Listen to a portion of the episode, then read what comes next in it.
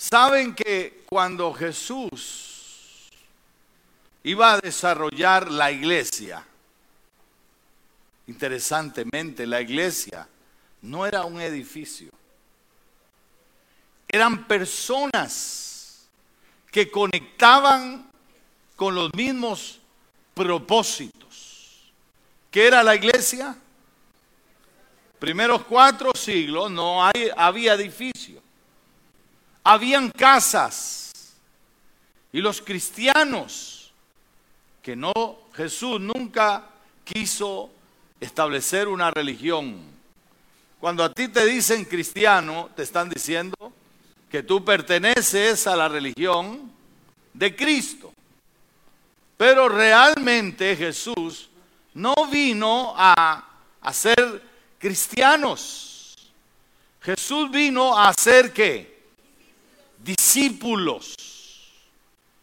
¿Y en qué deberíamos nosotros convertirnos? En discípulos. Y miren, hay una palabra en Lucas capítulo 9. Quiero que abras tu Biblia ahí en Lucas 9 versículo 23. Y hoy vamos a hablar el tema llamados, discípulos llamados a reproducirnos. Discípulos llamados a qué? A reproducirnos. Y en Lucas capítulo 9, versículo 23, me dice amén cuando lo tiene dice así. Y decía a quién. ¿A quién le dijo? A todos. Porque había mucha gente que estaba siguiendo a Jesús. Lo estaba siguiendo por gratitud, porque algunos de ellos habían sido sanados, o algunos de ellos habían tenido un pariente enfermo y estaban siguiéndole. Ahora Jesús hace un llamado y dice, y decía a todos, hoy le está diciendo a usted, a todos, dice, si alguno, ¿qué dice? Si alguno quiere venir en pos de mí, si hay alguien que además de la gratitud, quiere descubrir lo que es la vida abundante, dice y da las pautas. Hay tres pautas allí. La primera pauta es, ¿cuál es? ¿Cuál es la primera pauta para convertirse en un discípulo? Dice, niéguese hay que vivir una vida de autonegación. Sin una vida de autonegación es imposible convertirse en discípulo. O sea que usted quiere aceptar la invitación de Jesús, vea que Él no lo llamó a ser cristiano. Él lo llamó a qué? A ser qué? Discípulo. Y cuando usted es un discípulo, dije que un discípulo, ¿se acuerda las tres características de un discípulo? Número uno, dije, sigue fielmente a quién? A Jesús. Número dos, aprende de quién? Todo lo que Jesús enseña, lo aprende, lo asimila, lo pone en su vida y lo practica. Y número tres, dije que obedece a Jesús. Así que un discípulo es fácilmente distinguible. ¿Por qué? Porque tiene estas tres características. Y por ello es que hay muchos cristianos, pero ¿sabe qué? Los cristianos viven como quieren. Pero los discípulos no viven como quieren. Los discípulos han aprendido que la única manera de haber sufrido una transformación, una verdadera conversión, tiene que ver con este primer paso, negarse a sí mismo. Ahora, ¿cómo dice la traducción viviente? Me encantaría que alguien me leyera fuerte cómo dice ese versículo 23, la traducción viviente. A ver, alguien que me lo lea para todos.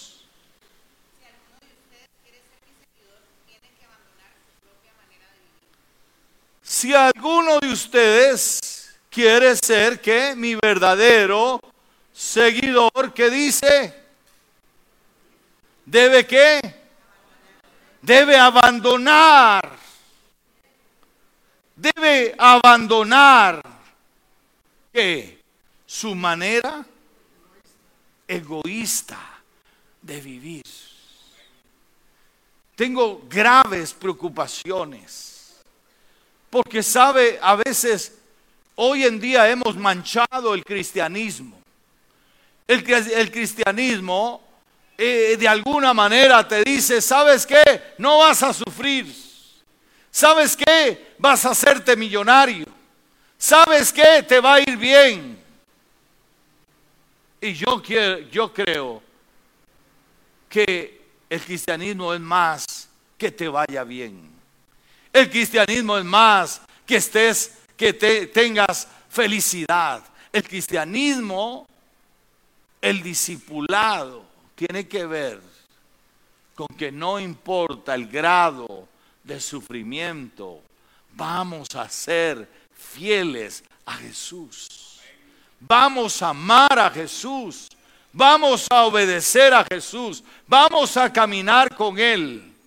Porque el cristianismo que nos han enseñado es un cristianismo acomodado a nuestra cultura pero cuando tú te conviertes en discípulo, aprendes que tienes que abandonar tu manera egoísta de vivir.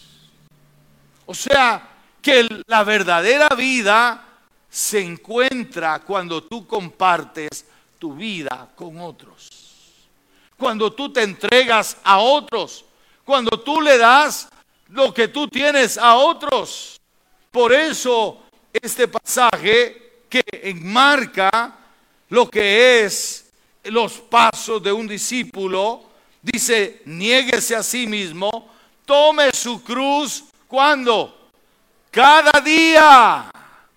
Cada día hay que tomar la cruz.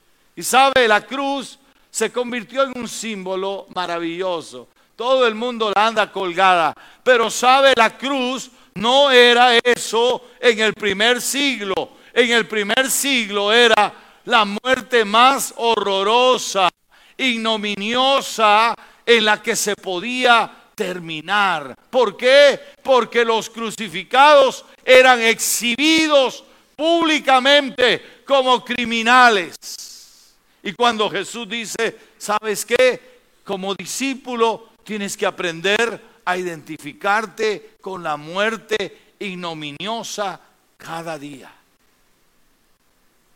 Si no aprendes que la bendición, la victoria de un seguidor de Cristo es identificarse que todos los días está muerto.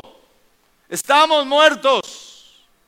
Muertos para lo nuestro muertos para nuestros deseos, nuestros muertos para nuestros sueños, muertos para todo lo que quisiéramos, porque hemos decidido vivir para Jesús. Y número tres, hay que seguirle. Hay que seguirle, hay que obedecerle. El discipulado es el proceso que te enseña a obedecer a Dios. Porque el problema cósmico es un problema de desobediencia. Fíjense que es tan fácil resolver el problema que tú tienes. Cambia tu manera de vivir desobediente y obedece a Dios y todo va a cambiar en tu escena. Porque la obediencia te coloca en el lugar donde Dios puede ayudarte, donde Dios puede bendecirte, donde Dios puede sanarte, donde Dios puede restaurarte. Pero tienes que obedecer. Ahora, Pablo en el capítulo 2 le habla a Timoteo, segunda de Timoteo, capítulo 2. ¿Cuál debería de ser nuestro llamado? Segunda de Timoteo, capítulo 2. Me dice amén cuando lo tiene. Dice, tú pues, hijo mío, ¿qué, qué debes de hacer? Esfuérzate. Todo discípulo que hace, que hace todo discípulo, se esfuerza. ¿Qué es esforzarse? Estirarse. Estirarse lo más que tú puedes. ¿Para qué? Para dedicarse a esto. Dice allí la palabra de Dios. Esfuérzate en la gracia que es en Cristo Jesús. Lo que has oído de mí ante muchos testigos, esto encarga a hombres fieles que qué? Dice fieles que sean idóneos. ¿Para qué? Para enseñar también a otros. O sea que cada uno de nosotros debería provocar una cadena de discípulos. Yo tengo discípulos. Tú tienes discípulos. Tus discípulos tienen discípulos. Sabe que si lo hubiéramos hecho a la manera de Jesús, ya el mundo hubiera sido cambiado. Porque Él nos mandó a ser discípulos en todas las naciones. Pero el gran problema es que no hacemos discípulos. Estamos preocupados por audiencia. Yo no quiero que usted sea audiencia. Yo quiero que usted se convierta en un discípulo de Jesucristo. Que verdaderamente usted exprese que usted es alguien que sigue fielmente a Jesús. Y que a través de sus acciones demuestra que Jesús vive en usted. ¿Me está siguiendo? Porque todo discípulo aprende de quién? Aprende de Jesús.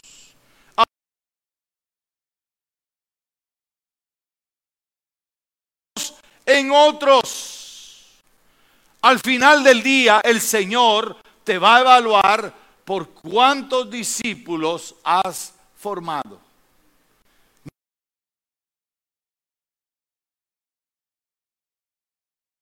siento cada domingo sino en cuántas personas empodero para que hagan la tarea. ¿Me está siguiendo? Entonces yo quiero decirles que Dios los ha empoderado a ustedes. Y cuando Jesús nos enseña la dinámica de reproducirnos en discípulos, oiga lo que Jesús está diciendo. ¿Sabe lo que es la tarea de hacer discípulos, hay tres cosas que hacemos con los discípulos. Número uno, formamos el carácter. No confunda carácter con temperamento. ¿Qué es el temperamento? Son sus reacciones ante las situaciones impensadas, reflejas. Pero ¿qué es el carácter? El carácter es la formación a través de principios. Y cuando usted tiene principios, sabe que usted morirá con sus principios. Decía esta mañana que el primer principio que deberíamos de tener es el principio de integridad, que es sinónimo de santidad. ¿Y qué es integridad? ¿Sabes qué es integridad? La, la integridad se compone de la honestidad, de la transparencia, se, se compone también de, de la responsabilidad. ¿Qué pasaría si usted encuentra una billetera en la calle? Cuando usted no tiene principios, a lo mejor dirá, gloria a Dios. El Señor me ha bendecido. Pero cuando usted tiene principios, usted sabe que hay algo que no es suyo. No es suyo. No es bendición. Lo que usted encontró en la calle, alguien lo perdió. ¿Y qué debería pasar? Debería usted devolverlo. Y mire, no se necesita ser cristiano para, para tener principios o valores elevados. Yo siempre cuento esta historia.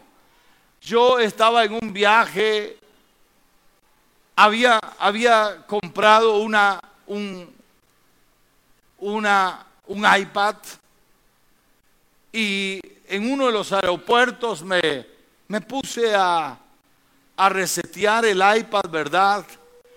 Y bueno, tal vez en la zozobra del vuelo, porque ya eran bastantes horas y, y bueno, yo dejé el iPad en uno de los aeropuertos.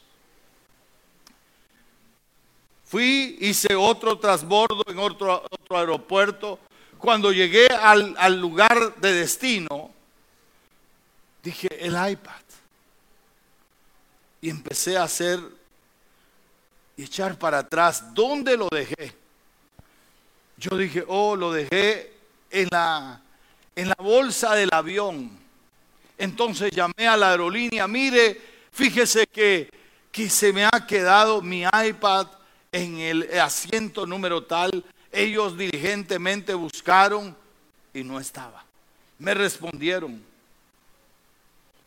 Ocho días después yo regreso, vengo haciendo memoria en los aeropuertos y yo dije, lo dejé en este aeropuerto.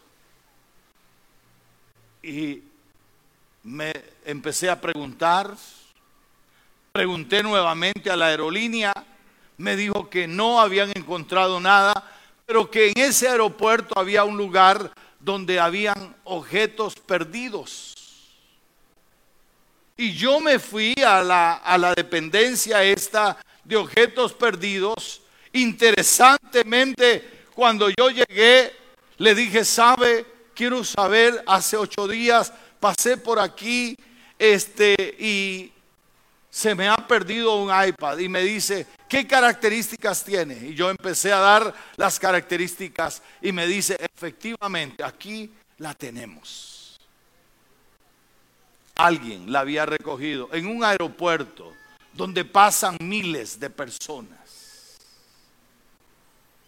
Pero alguien aprendió a separar entre lo que es mío y lo que no es mío.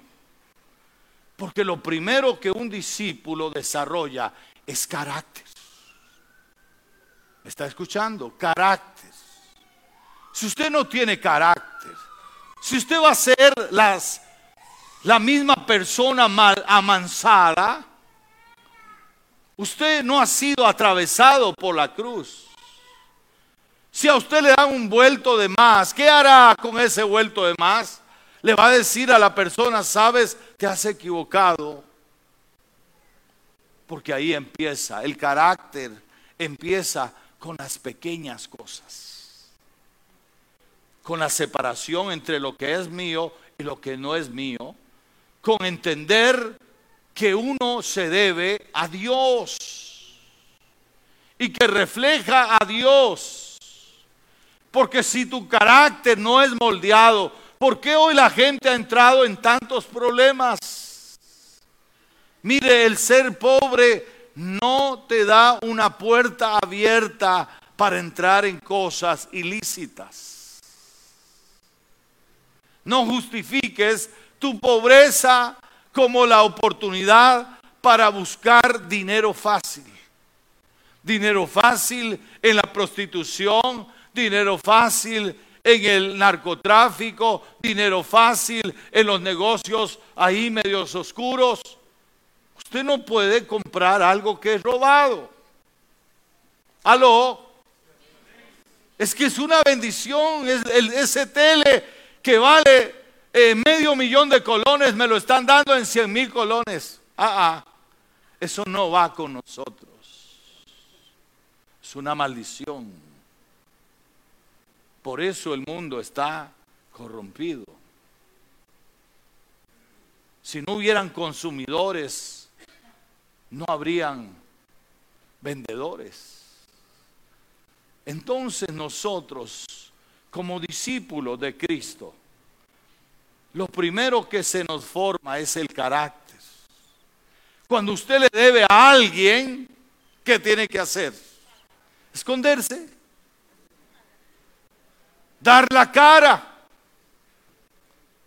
¿Me está escuchando? Cuando usted asumió una responsabilidad con alguien, no se esconda, dé la cara,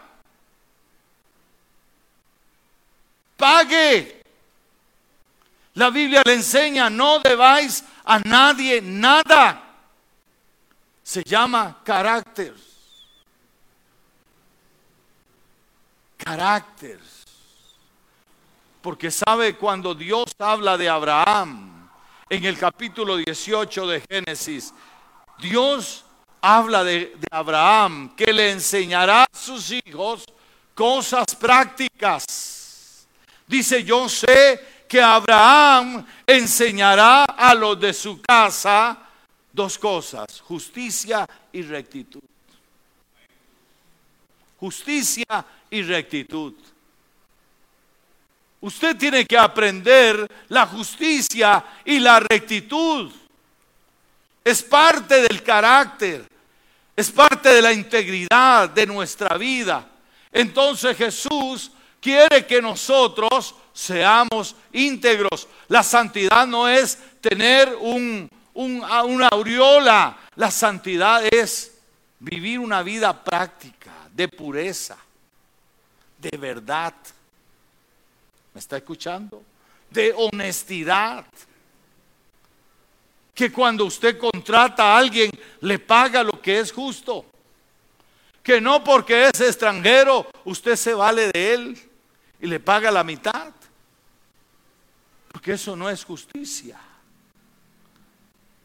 Que cuando usted ve a alguien necesitado, lo ayuda. Eso es carácter. Eso es que Dios ha atravesado nuestra vida y entiende que Dios no lo ha puesto a juzgar a las personas. Dios lo ha puesto a demostrar su amor. Entonces, ¿qué se forma en un discípulo? Carácter. Número dos, se desarrollan habilidades espirituales. Número tres, se desarrollan habilidades ministeriales. Cuando usted tiene un discípulo, mire, no lo tenga en el discipulado eterno. Cuando avancemos en este camino, vas a ver que Jesús llamó a los doce y los llevaba a practicar. Porque tú no necesitas seis años, cinco años, un año. Tú necesitas que todo lo que recibes lo practiques. ¿Qué dije? Todo lo que, diga, todo lo que recibo, debo practicarlo. Si es sencillo. Si usted no lo practica, no lo va a vivir. Y Jesús tenía claro lo que era formar la vida de sus discípulos. Marcos capítulo 3 nos habla de la dinámica del discípulo. ¿Cómo es que formamos discípulos? Marcos 3, 13. Mira lo que dice. Marcos 3, 13. Después subió al monte. Dice, y llamó a quién. Hay tres cosas que quiero que sepas. Discipulado es proceso. Número dos, discipulado es intencional. Y número tres, discipulado es deliberado. ¿A quiénes tenemos que discipular? A todos. Usted tiene que convertirse en un discípulo. Si todavía no es discípulo, usted es parte de la masa que sigue a Jesús sin responsabilidades y sin compromiso. Pero los discípulos están altamente comprometidos con Jesús. ¿Está siguiendo? ¿Cómo están los discípulos?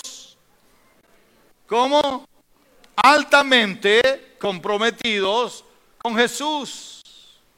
Saben que ellos son la sal de la tierra. Saben que ellos son la luz del mundo.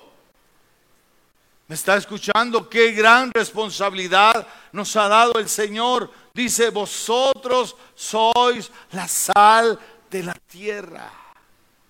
Si la sal se desvaneciere, ¿con qué será salada la tierra?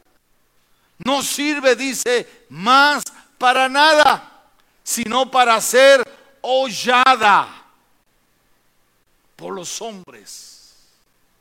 Y también nos dice, ustedes son la luz del mundo. Una luz no se esconde. Una luz está en el lugar más alto para que todo el mundo la vea. Porque una luz sirve para guiar, una luz sirve para disipar las tinieblas. Una luz sirve para dar dirección. Y Jesús nos enseña qué es lo que se hace en el discipulado. Hay tres cosas básicas. Dice, y estableció a doce. ¿Para qué? ¿Sabe lo primero? Si usted es discípulo de Jesús, todas las mañanas tiene una cita con Jesús. De Él recibimos la vida. Yo todos los días estoy con Jesús. Que por cierto, todos los días tenemos oración comunitaria, todos los días de lunes a viernes a las 5 de la mañana. ¿A qué horas? A través del Zoom usted puede conectarse con esta comunidad y orar juntos. Todos los días.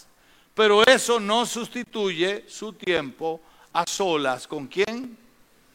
¿Con quién debería usted amanecer? Con Jesús. Porque Él te va a dar vida. ¿Usted quiere tener vida? quiere tener energía, quiere tener motivación, quiere cambiar eso de que usted a veces está arriba y otras veces abajo. ¿Sabe que Tenga una relación continua con Jesús. Porque en el discipulado descubrimos que cada día hay que estar con quién? Con Jesús. ¿Qué hacemos cuando estamos con Jesús? Usted no necesita oraciones elaboradas. A Jesús le, encanta escucharte. Él de una vez te enseña y te dice, ¿sabes qué? Evita las vanas palabrerías. O sea, no necesitas ser elocuente. Él quiere escucharte. A veces yo le digo, Señor, hay una oración que yo hago cotidianamente y le digo, Señor, apresura los pasos del esposo de Karina. Tiene 34 años, ahorita en enero. le digo, Señor, apresura los pasos del marido de Karina, apresúralos, ponle alas. Yo quiero tener nietos. ¿Y sabe por qué Karina está en ese estado? Porque fue desobediente. Porque a veces pensamos que la desobediencia no tiene consecuencias.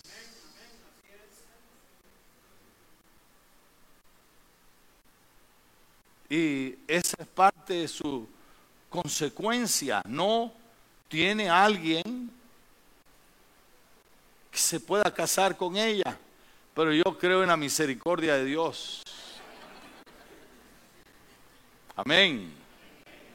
Tampoco usted, mire, nunca pierda, a veces cuando mis hijos han estado en desobediencia, yo le he dicho, Señor, trata con ellos. No los acabes, pero trata.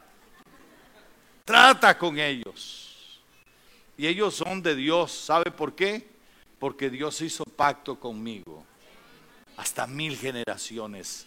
Y yo le digo, Dios, ellos son tuyos.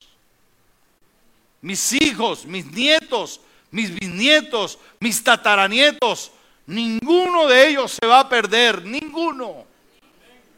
Porque Él hizo pacto conmigo.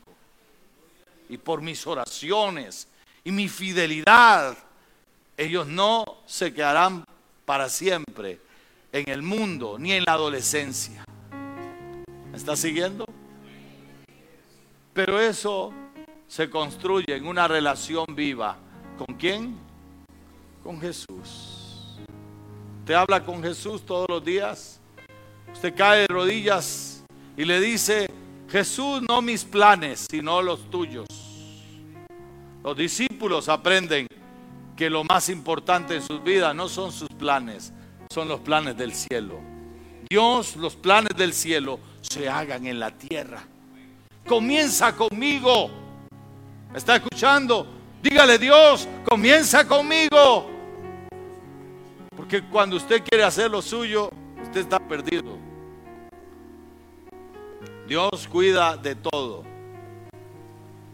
Dios cuida de todo. Y sabe, cuando yo voy con Jesús, yo llevo mi Biblia. Porque los primeros pasos para oír a Dios está aquí. Y ahora yo oigo a Dios no con estos oídos, me habla el corazón. ¿Me está escuchando? Me da tristeza que hay cristianos que ni siquiera han leído la Biblia. Primera tarea cuando usted se convierte a Jesús, lea su Biblia. De tapa a tapa, hasta las notas, hasta la concordancia, léasela. ¿Me está escuchando? Porque usted no sabe, Dios le habla, esto es palabra viva. Es el único libro que te habla cuando tú lo lees. Dios habla. Entonces, estar con Jesús.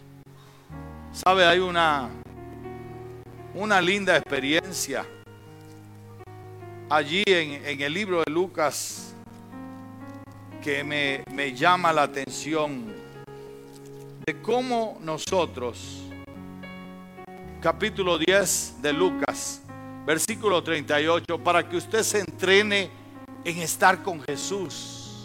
¿Cuántos quieren entrenarse para estar con Jesús?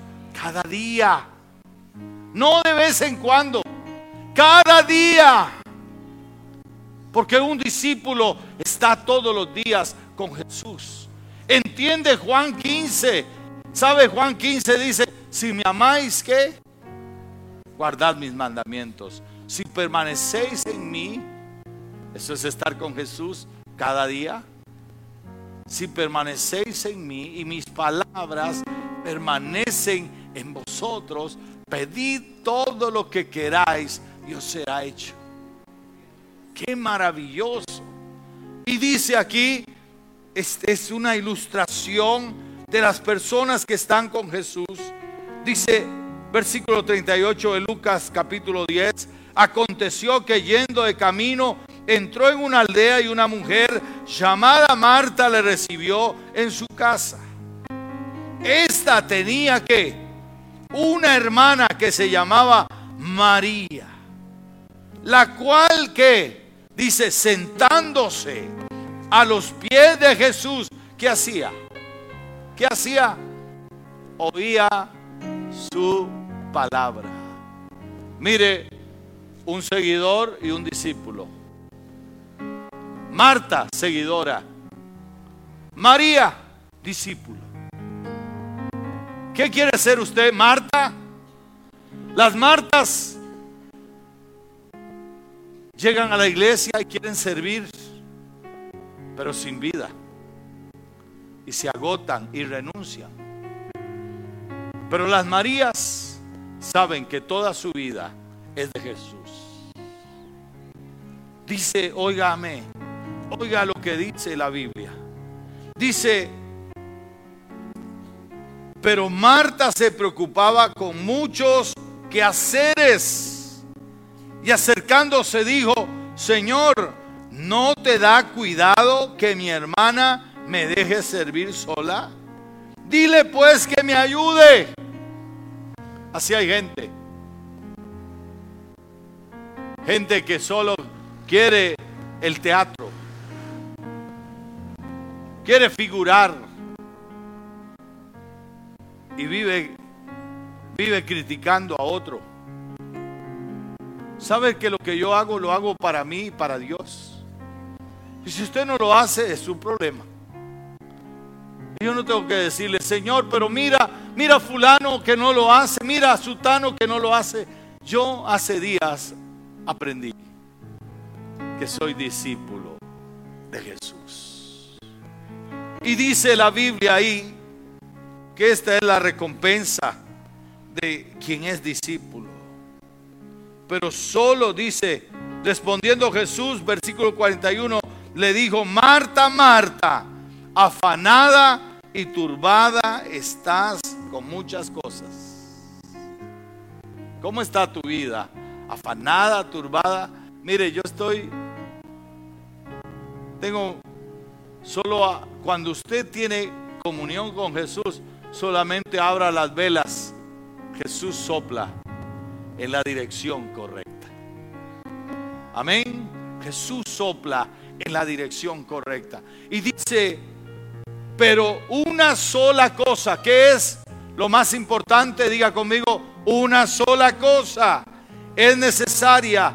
Y María ha escogido la buena parte, la cual no le será quitada. Póngase de pie en esta mañana. Haga discípulos. Enséñeles a estar con quién. Enséñeles a estar con quién. Con Jesús. Enséñales a estar con Jesús. Jesús disipa todas las dudas. Jesús disipa todas las preocupaciones. Jesús disipa todo lo que te aturde en la vida. Jesús. Por eso el discipulado empieza con Jesús. El discipulado es una relación viva con Jesús. Padre, en el nombre de Jesús, esta mañana hemos hablado tu palabra.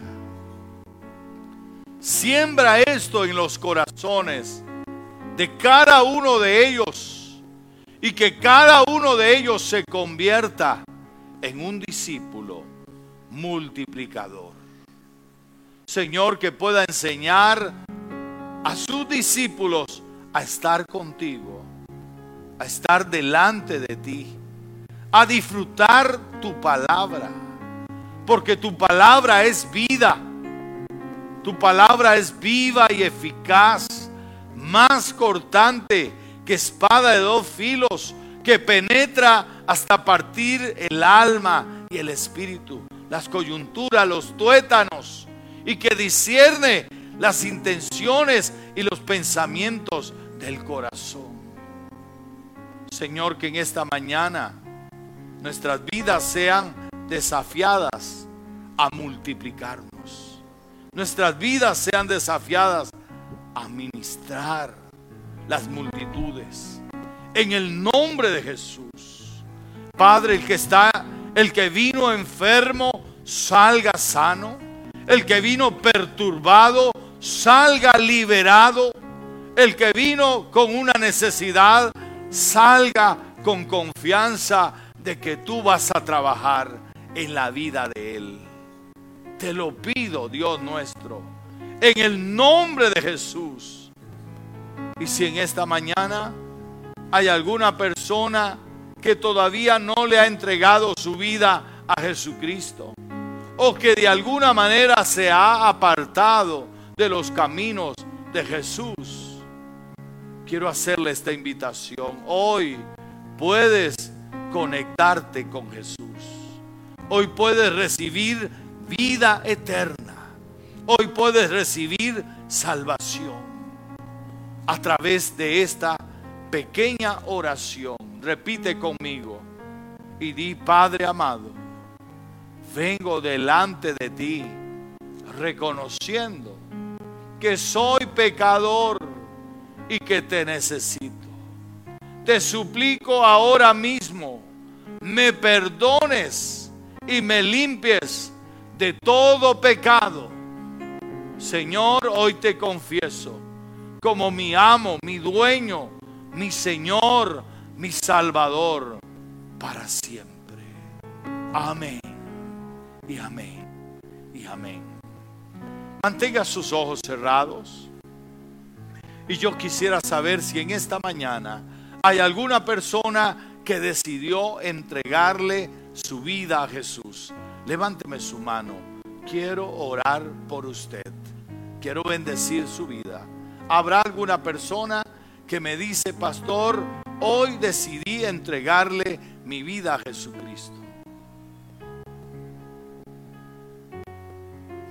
Hay un niño allá que le da su vida a Jesús.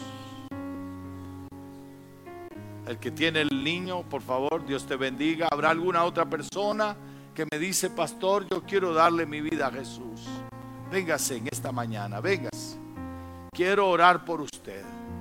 Quiero bendecir su vida. Quiero que su vida sea de Jesús para siempre. Padre, en el nombre de Jesús, yo bendigo estas vidas, Señor. Yo bendigo a esta niña, Señor, que hoy le entrega su vida a Jesús. Señor, que tú hagas de su vida algo que dé significado a la vida de sus padres también.